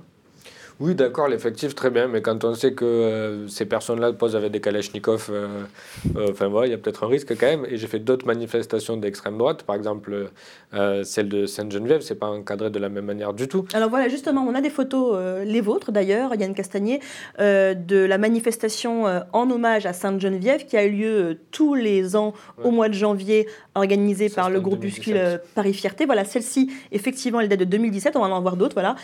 Donc, et on on est pareil, je crois, sur des manifestations de quelques centaines de personnes, euh, Oui, peut-être même un peu moins d'ailleurs, je ne sais pas. C'est quelques centaines de personnes, effectivement. Et donc, on voit que ben, aux abords, il y a directement euh, tous les véhicules des CRS qui sont euh, avec du matériel de maintien de l'ordre. Moi, j'ai les policiers qui m'ont confié pour vous protéger, on n'a pas de matériel de maintien de l'ordre. Ils m'ont dit on n'a pas de bouclier. Euh, donc, c'était vraiment problématique. Euh, Ça veut dire que si par exemple il y a des manifestants antifascistes ou des groupes tout simplement qui veulent venir et s'opposer à la manifestation des militants d'extrême droite, les policiers qui sont présents ne sont pas capables de gérer la situation. Ceux qui étaient qui encadraient la manifestation, non. Après, le préfet Nunez a dit qu'il y avait des policiers positionnés à proximité. Euh, alors, c'est peut-être vrai, mais à proximité, il y a le Sénat.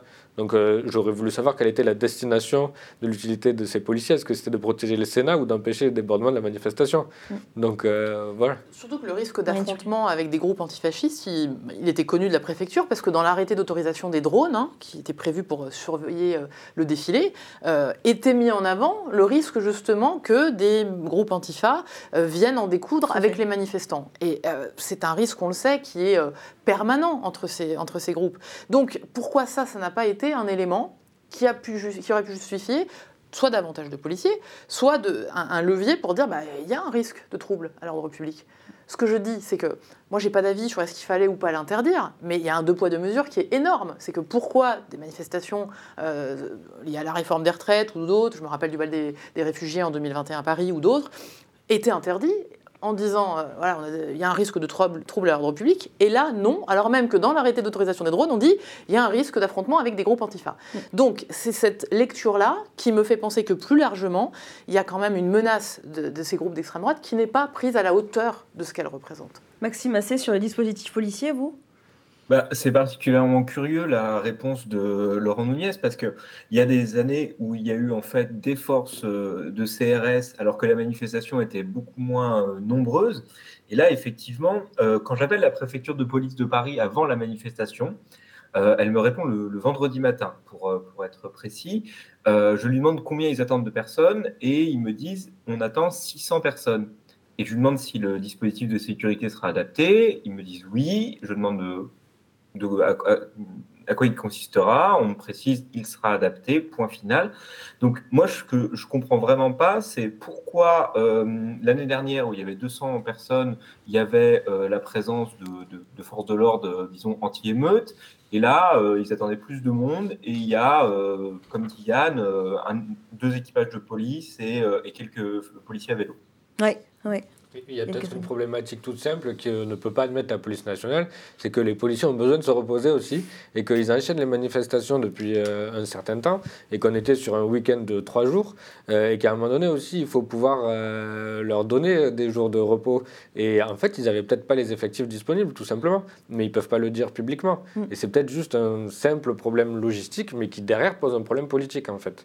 Euh, cette question, fallait-il autoriser, enfin interdire euh, ou pas euh, Est-ce qu'elle se pose aussi en Allemagne sur des manifestations de ce type-là, de groupuscules extrême droite? Oui et non. Donc le premier élément, c'est que ce type de manifestation, c'est presque le quotidien des policiers, ou en tout cas le rendez-vous hebdomadaire en fonction des lenders et des moments de l'année. Ah oui, à ce point-là Oui, oui, oui, c'est vraiment un des modes d'action de la subculture euh, radicale de droite euh, en Allemagne, et c'est historique. Donc ils sont, on va dire, très habitués euh, à ce genre euh, de manifestation, avec de la même manière un évitement scrupu- scrupuleux de montrer des signes interdits, typiquement la croix gammée, même si ça peut apparaître sur des tatouages, des choses comme ça. La différence assez nette entre la France et l'Allemagne, c'est la jurisprudence allemande, qui est une jurisprudence constitutionnelle liée au droit de manifestation, où la jurisprudence est beaucoup plus libérale qu'en France. Qu'il s'agisse de l'extrême droite ou d'autres euh, familles politiques, euh, les manifestations sont très rarement interdites.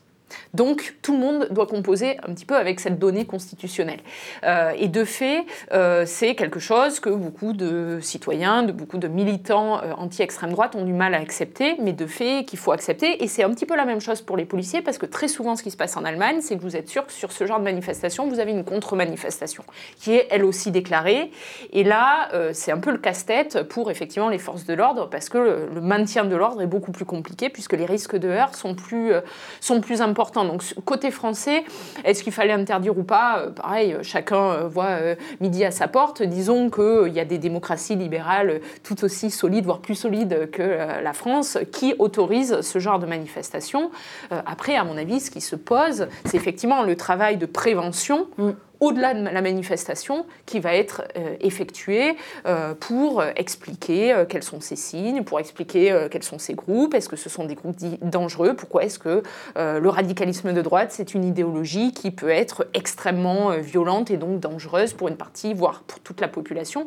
Donc tout ça, c'est un travail qui, là, pour le coup, est effectué en Allemagne et qui, à mon avis, côté français, hmm. est beaucoup plus diffus. Et ça veut dire que la question du trouble à l'ordre public, hein, parce que c'est quand même ça qui revient souvent chez nous en France, elle se pose beaucoup moins en Allemagne Bien sûr que si, mais les juges estiment que c'est le, c'est, le travail de la police que de faire en sorte que le, euh, les troubles à l'ordre public soient limités. Mm. Donc si vous voulez, euh, bien sûr que si, les juges savent euh, qu'il y a de très forts risques qu'ils interviennent, mais ils estiment que dans une démocratie, c'est aux acteurs de l'État et notamment aux forces de sécurité de faire en sorte que ces troubles soient le plus limités possible, tout en permettant la manifestation. En tout cas, ce qui n'a pas empêché donc euh, bah, des réactions politiques.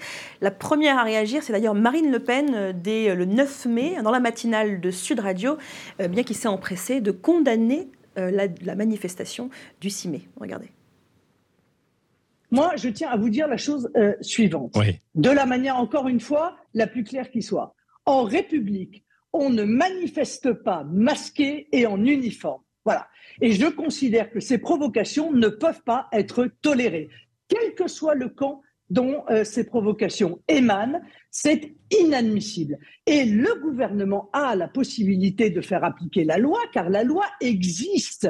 Or, le gouvernement ne le fait pas. Je conçois que ces images aient pu choquer. Et simplement, je rappelle que dans notre pays, il y a un droit à manifester qui est garanti et qu'on ne peut revenir sur ce droit que quand il y a des bonnes raisons qui sont énumérées dans la loi, par exemple des risques de troubles à l'ordre public, eh ben, il se trouve qu'il n'y avait pas de risque identifié. Je peux vous confirmer que je trouve assez choquant les images qu'on a pu voir, mais voilà, c'est aussi euh, notre démocratie de, de garantir le droit à manifester. Merci. Vu en effet ce que nous avons vu dans les rues de Paris, et vous avez parfaitement, Madame la députée, raison de m'interpeller si vous me sur ce point, j'ai donné comme instruction au préfet de police que tout militant d'ultra-droite ou d'extrême droite, ou toute association ou collectif à Paris comme partout sur le territoire national, qui déposera des manifestations dans ce sens que vous avez décrit, prendra, les préfets prendront des arrêtés d'interdiction et nous laisserons donc les tribunaux juger de savoir si la jurisprudence permettront en effet de tenir ces manifestations.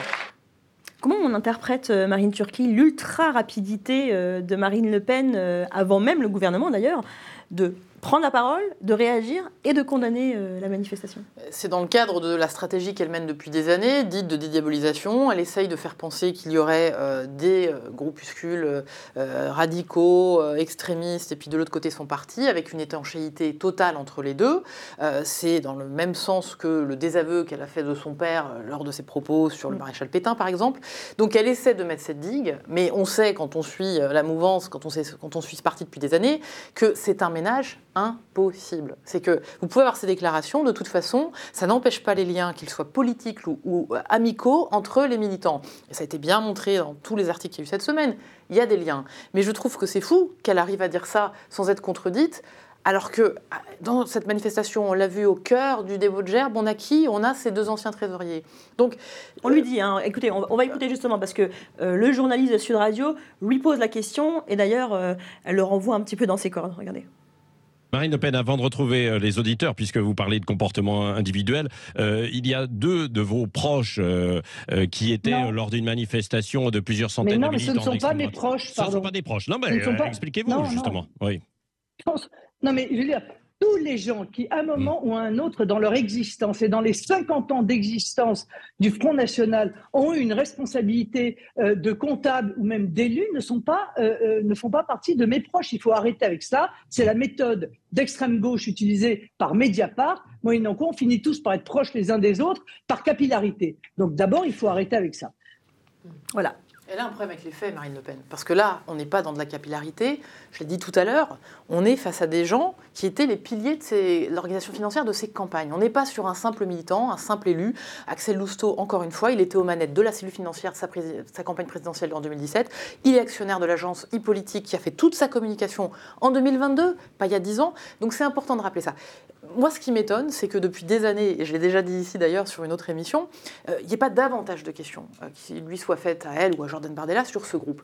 Nous, parfois, on se sent un petit peu tout seul. Aller voilà, on peut même pas lui tendre le micro parce que pendant des années, on était euh, interdit d'accès à ses conférences de presse et, meetings. Mais il y a quand même un sujet.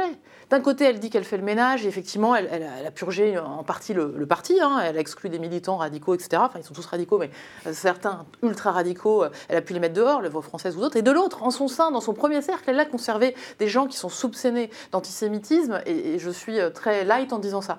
Donc, ça, mm. je trouve que ça devrait faire davantage d'intérêt. Nous, on a dû finalement faire un documentaire avec Envoyé spécial euh, et France 2 pour que finalement toute cette de connexion, comme on l'appelle, tout ce cercle, soit connu par euh, d'autres personnes que les lecteurs et lectrices de Mediapart.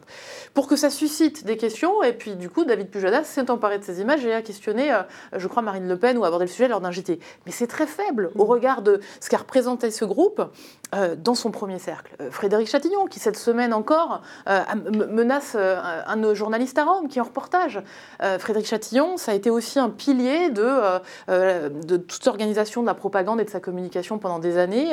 il est lui aussi actionnaire de l'agence de communication qui a fait sa campagne en 2022. C'est un très vieil ami de Marine Le Pen, qui était coordinateur print web de sa campagne en 2017. C'est important. Et tout ça, on a l'impression que c'est balayé, encore une fois, on n'informe pas assez sur ce groupe et l'importance qu'il a pris. Et encore une fois, je me permets juste de compléter, on ne l'interroge jamais et elle ne s'exprime jamais aussi sur les porosités ou non idéologiques. On aurait pu l'interroger sur les chants qui ont eu lieu, puisqu'ils ont été largement diffusés dans cette cour.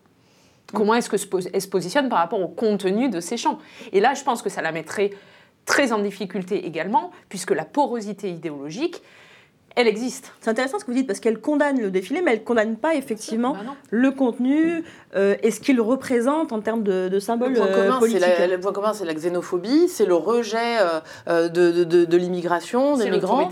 Et c'est l'autoritarisme, évidemment. Et puis c'est la préférence nationale quand même. C'est quand même le ciment d'un certain nombre d'électeurs et de militants du Front National devenu Rassemblement National. Yann Castagnier, je voyais faire comme ça de la tête en écoutant Elisabeth Borne. Ah oui, sur Elisabeth Borne, oui. déjà, sur, enfin, déjà sur Marine Le Pen, je pense qu'elle fait preuve d'un machiavélisme politique absolu qui consiste à pouvoir se permettre toutes les manipulations pour accéder au pouvoir ou ensuite le, le, garder. Donc voilà, il faudrait peut-être remettre en avant ça quand on est journaliste, sans cesse décrypter euh, ces manipulations-là qui relèvent de la communication mais qui sont gravissimes dans ce cadre-là.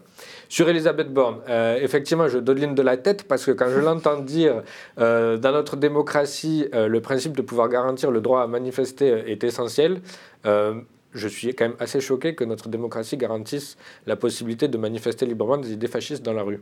Euh, c'est-à-dire que le fascisme est une idéologie euh, particulière et occuper l'espace public avec euh, des idées fascistes, moi, comme notre démocratie héritière d'une certaine histoire garantisse ce droit-là, alors que c'est même condamné, l'antisémitisme, le négationnisme, etc., je vois quand même une contradiction de base entre la condamnation par la loi de l'antisémitisme et du négationnisme et la possibilité d'occuper l'espace public. Ce que vous dites, c'est que ça, seulement ça, aurait pu être un élément de trouble à l'ordre public qu'aurait pu euh, évoquer la préfecture de police de Paris pour tout simplement ne pas autoriser la manifestation Alors le trouble de l'ordre public, moi je ne suis pas juriste pour pouvoir apprécier ce que c'est euh, exactement, mais ce dont on a relaté tout à l'heure, les faits de violence précédents de toutes les personnes qui gravitent dans cette manifestation, je pense que ça suffisait ça. Et ces faits de violence expriment le côté autoritaire et fasciste de ces groupuscules-là. Mm. Sur la porosité entre l'extrême droite parlementaire, euh, la Rassemblement national chez nous, AFD en Allemagne et sur ces groupuscules d'extrême droite radicale. Euh, Outre-Rhin, comment ça, comment ça se passe hein? Oh, bah, de, manière tout à fait similaire à la situation française. Euh, on a en Allemagne, comme en France par exemple, il est toujours intéressant, et je pense que c'était dans l'émission C'est ce soir que ça a été dit, de s'intéresser par exemple au personnel politique des élus de la droite radicale parlementaire, que ce soit de l'AFD, du Rassemblement national. Et là, quand on essaie de, brosser à grands traits les trajectoires biographiques et évidemment euh, politiques et militantes d'un certain nombre d'assistants parlementaires, euh, des députés, là, c'est souvent en, faisant cet exercice qu'on voit aussi des porosités euh, qui se dessinent. On le, fait aussi quand on s'intéresse aux, acteurs du financement des grands partis radicaux de droite, où l'on retrouve aussi des personnes qui peuvent être connues pour un militantisme beaucoup plus violent et encore plus radical. Donc là, on est sur des, situations finalement euh, assez similaires. C'est intéressant ce que vous dites, parce qu'on a un extrait euh, justement d'un reportage de complément d'enquête qui date euh, de 2021, qui a été voir justement quelle était cette menace de l'extrême droite radicale outre-Rhin en Allemagne, avec un extrait assez incroyable d'une députée d'Ilink qui raconte en fait la peur qu'elle a, quasiment physique, de voir des néo-nazis venir dans les couloirs de l'Assemblée en Allemagne à Berlin. Regardez. Le 14 février 2009, 6000 néo-nazis défilent à Dresde, dans l'est de l'Allemagne. Stéphane Ernst est en tête de cortège. Comme souvent, il fait la sécurité. Après ce jour, il arrête de venir au rassemblement. Mais dix ans plus tard, il abat le préfet Walter Lübcke. Un meurtre de sang-froid. Et ça n'a pas vraiment l'air de choquer son ami. De tous les gens que je connaissais à Cassel, de tous ceux qui faisaient partie de nos cercles, c'est le seul qui avait les couilles de faire ça. Nous avons affaire à une ultra-droite dont l'objectif final n'est pas de participer à une démocratie vivante, mais plutôt de renverser la démocratie et la remplacer par une dictature. Aujourd'hui, le parti qui inquiète le plus les services de renseignement, c'est l'AFD, l'alternative pour l'Allemagne la principale force d'opposition du pays, un mouvement d'extrême droite. Dans les couloirs du Parlement, la députée d'extrême gauche Martina Renner affirme qu'elle croise des néo-nazis parmi le personnel de l'AFD. Avant, nous laissions nos bureaux ouverts. Si vous alliez à la photocopieuse, vous ne fermiez pas la porte. Certains d'entre eux ont déjà comparu pour des faits de violence. Pour être honnête, quand je les croise dans l'ascenseur, je ne suis pas sereine. Depuis l'arrivée de l'AFD au Parlement, un décret a même été publié pour interdire les armes dans l'enceinte du Reichstag. Ça existe depuis que du personnel de l'AFD et des invités de l'AFD ont tenté d'introduire des armes dans le bâtiment.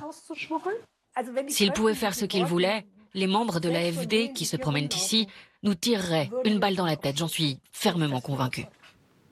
Ah, cette phrase-là, elle m'a laissé euh, vraiment... Voilà, je elle m'a choquée. Euh, c'est toujours le cas. On est toujours sur ce type de situation-là, ce, type de réalité, ce qui date de 2021, ce reportage. Ah oui, oui euh, bah, peut-être euh, même plus encore, dans la mesure où c'est depuis 2021 précisément que l'AFD est désormais surveillée par les services de renseignement à l'échelon national. Donc on est, on est tout à fait dans la continuité de ce que disent là, en l'occurrence, les députés d'Ilinke. C'est intéressant, donc d'Ilinke, c'est à peu près l'équivalent allemand de la France insoumise. Et en fait, quand on s'intéresse à la géographie du Bundestag, qui, qui est divisée en différents bâtiments, les groupes minoritaires sont souvent dans le même bâtiment. Donc, paradoxalement, Die Linke et l'AFD se retrouvent à effectivement physiquement se côtoyer. Bon, là, euh, voilà, il y a une question peut-être aussi euh, d'organisation, euh, peut-être des espaces à revoir au Bundestag, mais en tout cas, mm. c'est effectivement des images et des témoignages éclairants sur la capacité d'une famille politique à parfois se réunir, y compris là où on va avoir des acteurs, euh, parfois parlementaires, qui sont moins radicaux dans les messages qu'ils diffusent, dans les positions qu'ils peuvent prendre euh, dans les institutions, mais qui peuvent être accompagnés des éléments les plus radicaux euh, de leur famille politique. Aussi, tout simplement, parce qu'il faut bien voir que l'AFD, mais c'est pareil avec le Rassemblement national, est massivement rentré au Bundestag. Ils ont à peu près 90 députés. Oui, c'est ça, on est sur 88 députés. il faut trouver, du il faut trouver un, un, personnel politique qui veut venir travailler pour vous. Et, et donc, on a souvent aussi des élus qui vont chercher euh, des proximités sur leur territoire auprès euh, d'activistes euh, parfois violents. Est-ce qu'il y a un parallèle à faire, Maxime Massé, avec effectivement la situation auprès du Rassemblement national, dans le personnel du Rassemblement national, à l'Assemblée nationale? Ah, très clairement, il y a eu des similitudes. Enfin, on a écrit un, article avec Nicolas Massol et Pierre Plotus sur une attachée parlementaire d'un député RN qui s'appelle Joris Ebrard, qui s'appelait Nina Smarandi, et qui, elle, posait avec des drapeaux à la croix celtique sur ses réseaux sociaux, ces drapeaux qui ont tant choqué Marine Le Pen lors de la manifestation du 6. Moi, je ne veux pas croire que le, député qui était abonné aux réseaux sociaux de Nina Smarandi n'a pas pu voir à un moment qu'elle posait avec ce genre de drapeau fait, Marine Le Pen ne se choque euh, que des éléments qui sont rendus publics. Euh, pendant des années, on a révélé euh, qu'il y avait tel assistant parlementaire ou telle assistante parlementaire ou tel élu, tel candidat qui tenait des propos racistes ou antisémites ou qui avait une proximité avec les groupes dont on parle. et ça n'émeut que quand c'est révélé. C'est-à-dire que ce n'est pas euh, l'idéologie elle-même ou les actes ou les proximités qui vont poser problème, c'est la révélation de ces faits. Donc c'est pour ça que c'est un ménage impossible. C'est-à-dire que ça, ça, ne va être un problème que quand les médias vont s'en emparer, et là, elle va dire, mais regardez, j'ai agi, j'ai procédé à une exclusion, etc. Alors je ne sais pas où ça en est vis-à-vis de cette assistante parlementaire, mais encore une fois, on est en plein dans cette porosité. On en est où, Maxime Massé, vous le savez? Alors, euh, elle, a fini Au, bout de, au bout de plus de deux mois, je crois, par être remplacée par, euh, par quelqu'un d'autre. Mais on nous a ergoté que c'était du coup pas très, pas très facile de la licencier. Mais bon, euh, ça me paraît complexe parce qu'il y a quand même un, un, député RN qui a été un peu forcé à la démission parce qu'il a, il avait inauguré une mosquée. Oui, c'est ça. Il y, a, la question du coup de la réponse euh, euh, politique, la réponse euh, politique publique sur la question de la gestion de ces groupuscules d'extrême droite. Et une de ces réponses, eh c'est la dissolution. Depuis plusieurs années maintenant, on nous annonce des dissolutions de groupuscules. D'ailleurs, c'est ce que vous disiez tout à l'heure, puisque la dissolution d'un fait que certains militants vont rejoindre d'autres groupuscules, etc. Et bien, depuis effectivement plusieurs années, on a une accumulation de dissolutions. Regardez.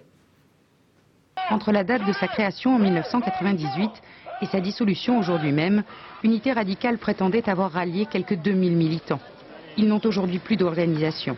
La loi de 1936 sur les groupes de combat et milices privées a permis au Conseil des ministres d'en prononcer la dissolution. Motif provocation à la discrimination en raison de l'origine ou de l'appartenance à une nation, une ethnie ou une religion. J'ai aussi demandé au ministre de l'Intérieur d'engager des procédures visant à dissoudre des associations ou groupements qui, par leur comportement, nourrissent la haine, promeuvent la discrimination ou appellent à l'action violente. Bastion social, Blood en honor hexagone et Combat 18 pour commencer. Emmanuel Macron a affiché sa fermeté hier soir devant le Conseil représentatif des institutions juives de France. Dans son viseur notamment, le Bastion Social, un groupuscule d'extrême droite créé à Lyon en 2017 et bien connu à Strasbourg. Dernier coup de com', dernière mise en scène, il y a trois semaines dans les Pyrénées. Ils occupent la frontière et érigent des banderoles anti-immigration.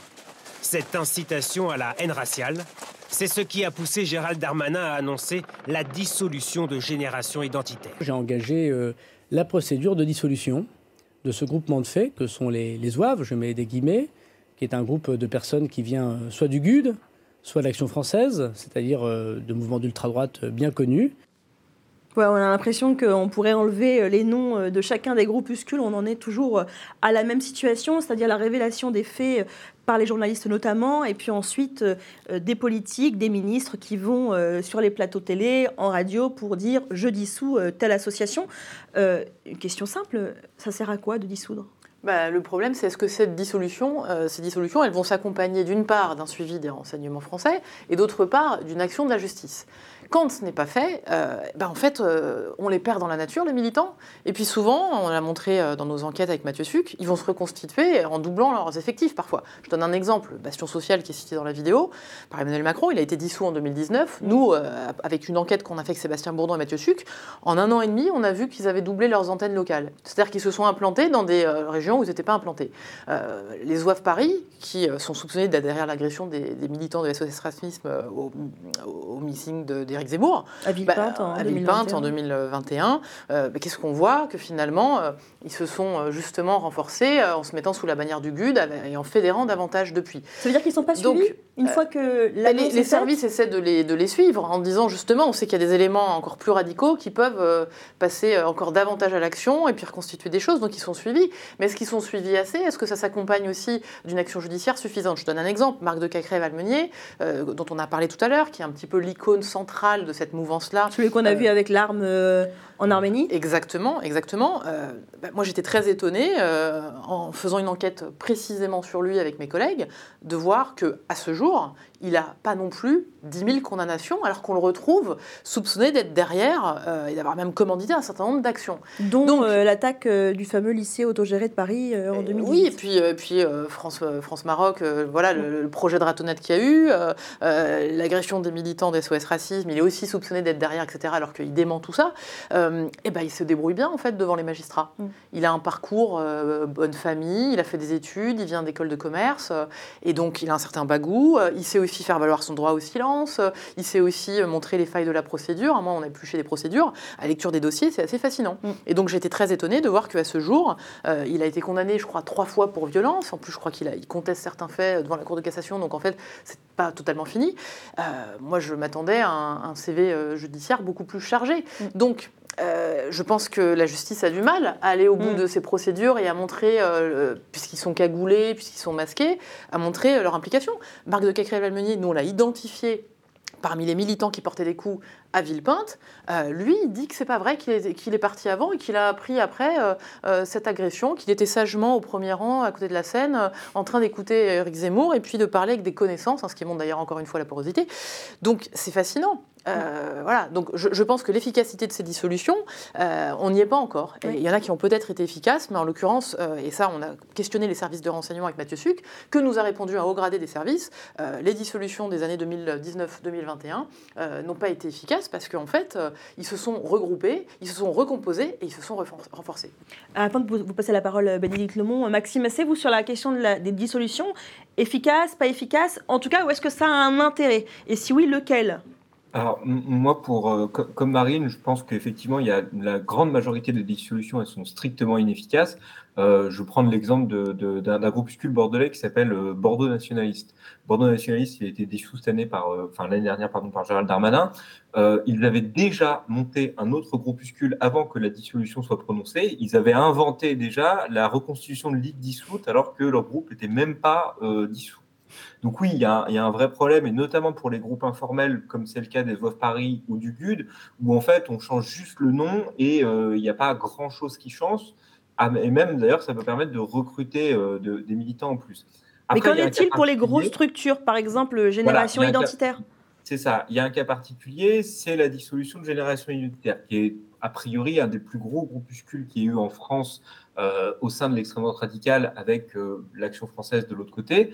Mais eux, effectivement, il y a eu euh, un intérêt puisque ça a permis de toucher la logistique et l'administratif de ce groupe et notamment de faire fermer des comptes en banque, de d'amener des difficultés d'un point de vue administratif à recréer un groupe derrière, même si c'est arrivé. Ils ont fait comme le bastion social, c'est-à-dire qu'ils ont essaimé des petits groupes à travers la France, mais on se rend compte que ces petits groupes, ils n'ont pas la même capacité d'agir que Génération Identitaire. Oui, parce qu'on l'a vu dans les images et on se souvient de mm. ces gros pick-up là à la mm. frontière avec l'Italie. Enfin, on sentait que derrière il y avait une grosse logistique financière.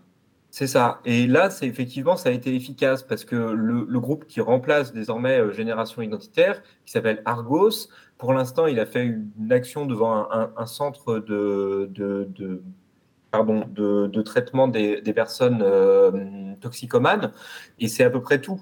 Euh, donc, on, se rend compte quand même que pour les très grosses organisations, ça peut être efficace. Mais euh, c'est vraiment très rare qu'il y ait une efficacité aussi précise sur, ces, sur, sur les militants. Et très, rapidement, très rapidement sur Génération Identitaire, il y avait aussi une stratégie particulière de ce groupe qui était de dire nous, on fait de l'agite propre, on fait des actions très médiatiques et on donne une image, entre guillemets, hein, un peu plus lisse que d'autres groupuscules dont on parle aujourd'hui. Euh, et puis ceux qui veulent en fait aller faire le coup de poing parmi nos rangs, ils vont aller le faire dans d'autres mm. organisations sous d'autres bannières, par exemple les OAV. Donc du coup, forcément, ça met un coup d'arrêt à cette stratégie, cette dissolution. Donc c'est peut-être la seule qui est assez marquante, mm. c'est que tout à coup, on voit que ce groupe qui jouait un petit peu avec les limites de la loi parfois, encore que, hein, il y a eu quand même la, mosquée de Poitiers, etc. Ben, en dehors de ça, finalement, ça leur a quand même mis un coup d'arrêt. On dissout ou pas en Allemagne les Oui, on dissout beaucoup. Et du coup, dans mes travaux, j'ai comparé en fait. On parle de dissolution administrative. Je pense que c'est important à mettre en avant. La grande différence franco-allemande, c'est qu'en France, on dissout, voilà, on dissout beaucoup. En Allemagne aussi, donc on est quand même sur des, sur un instrument qui est mobilisé de manière comparable. La grande différence, c'est qu'en France, c'est avant tout, jusqu'à présent en tout cas, c'était avant tout un, instrument de, rétribution politique, parce que c'est un instrument qui met très en avant le politique, parce que la répression, la, la régulation du radicalisme de droite en France, c'est avant tout une tâche qui est dédiée aux politiques, et à mon avis, c'est une des limites du modèle français. Donc, dissoudre en France, c'est avant tout exposer un ministre, une ministre de l'Intérieur, quel que soit d'ailleurs son camp politique. En Allemagne, c'est un oui, peu parce qu'Emmanuel Valls avait fait euh, la même tout chose. tout à fait, et d'autres et d'autres avant encore. En Allemagne, la différence, c'est que la dissolution va avoir lieu, mais va s'inscrire dans le cadre d'une stratégie de répression beaucoup plus large, qui fait qu'on a des effectifs policiers, des effectifs des parquetiers, des juges, donc des magistrats, pardon, qui sont mobilisés sur la question. Et souvent, la dissolution en Allemagne, même quand elle est administrative, permet la saisie du matériel, la fermeture des locaux, la fermeture de comptes. Et c'est souvent un, move, si vous voulez, qui permet aussi de faire avancer un certain nombre d'enquêtes criminelles en cours. Donc vous avez là une véritable stratégie qui, euh, qui, est, qui, qui, est générale, qui est systématique et qui s'inscrit dans le temps, et où les dissolutions, qui elles sont évidemment ponctuelles, vont permettre d'alimenter des dossiers de toute manière en cours. Donc là, vous voyez que la question, ce n'est plus seulement oh que vont devenir nos militants. Euh, évidemment, mm. les services de renseignement, ça leur plaît jamais vraiment parce que c'est moins simple de surveiller. Mais cela dit, c'est leur métier, donc ils savent quand même faire. En revanche, dans une, dans une logique de poursuite judiciaire, là, c'est un outil qui peut devenir euh, intéressant. Mais encore faut-il qu'il y ait une stratégie. Euh, politico-administratif finalement de répression de ces mouvements-là. Et en réalité, ce n'est pas le cas en France, ou quand c'est le cas, c'est extrêmement ponctuel. On semble rentrer dans une séquence de cette nature, mais séquence, je peux vous le dire d'avance, qui va s'arrêter euh, au bout de quelques mois et peut-être qui reprendra d'ici quelques années. Ce n'est pas du tout le cas en Allemagne, encore une fois, au risque d'être redondant parce qu'on est dans une politique publique établie. Non, c'est pas redondant et c'est pas forcément très facile à comprendre pour nous puisqu'on n'est clairement pas dans ce modèle-là. Donc ça, c'est le volet répressif. Puis il y a le volet aussi préventif qui, je crois, est, important en Allemagne. Vous aviez commencé à en parler euh, tout à l'heure sur la question de la surveillance, sur la question de la documentation, mais qu'en est-il aussi de, de, la, ce qu'on appelle la déradicalisation euh, chez nous, euh, côté djihadiste? Il me semble qu'en Allemagne, ça existe aussi pour l'extrême droite notamment. mhm. comment ça fonctionne ça? Alors, donc la prévention, c'est si vous voulez un pan très large d'initiatives financées pour le moment à hauteur de, rien qu'à l'échelon fédéral, 500 millions d'euros.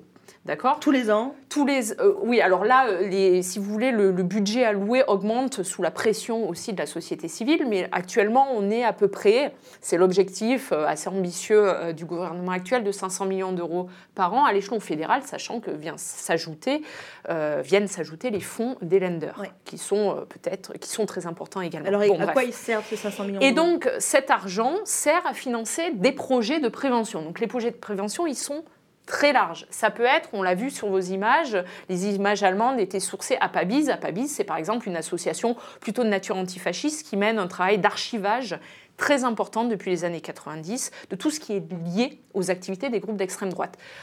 On a effectivement aussi, dans les, dans les, initiatives de prévention, des projets de désengagement. On parle plus de désengagement, y compris en France, hein, que de déradicalisation, qui visent à accompagner des militants euh, radicaux de droite qui souhaitent quitter cette subculture et qui ont pour ce faire besoin d'être accompagnés par des spécialistes qui sont souvent des travailleurs sociaux, euh, des psychologues, parfois d'anciens militants eux-mêmes.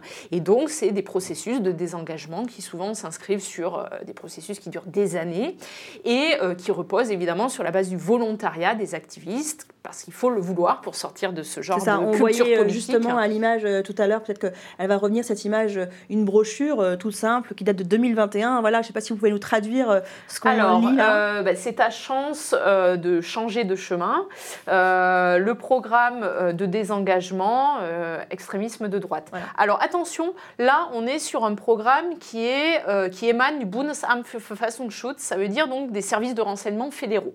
D'accord Donc là c'est un programme de prévention, tout à fait, mais financé directement par le ministère de l'Intérieur. Mais c'est ce type de programme-là Ils peuvent être aussi pilotés par des acteurs de la société civile. Et à l'origine, au début, à la fin des années 90, euh, en fait, euh, l'acteur central qui a lancé cette initiative, c'est Bert Wagner, qui était d'ailleurs un ancien euh, commissaire de police, peu importe, qui démissionnait de la police dans les années 90 et qui s'est lancé dans le programme Exit Deutschland, donc Exit Allemagne, et qui accompagne depuis la fin des années 90 des militants d'extrême droite qui souhaitent quitter cette subculture, parce qu'il faut le préciser, c'est pas simple. Ça, euh, ça nécessite souvent de couper les contacts avec des gens avec qui vous avez grandi, de déménager, de changer de métier, donc c'est un processus qui est long et qui, est coûteux. Mais ce que je comprends, et après j'aimerais vous entendre là-dessus, ce sera à la fin de notre émission, mais ce que je comprends, c'est que finalement, ce que nous, on entend par euh, déradicalisation côté islamiste, c'est un peu finalement la même logique mm-hmm. pour cette question du désengagement de l'extrême droite. Ça veut, dire que,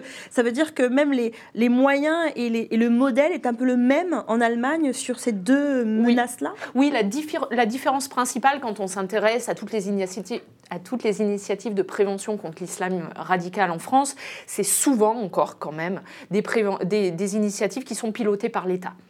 Euh, en Allemagne, parce qu'on est dans un système où les politiques publiques reposent aussi plus sur l'action euh, des associations, et singulièrement cette politique publique-là, parce que c'est l'idée qu'il faut défendre la démocratie et qu'on ne peut pas que compter sur l'État pour défendre la démocratie, euh, on a un État qui donne de l'argent à des initiatives citoyennes pour prendre en charge aussi un pan de cette politique publique.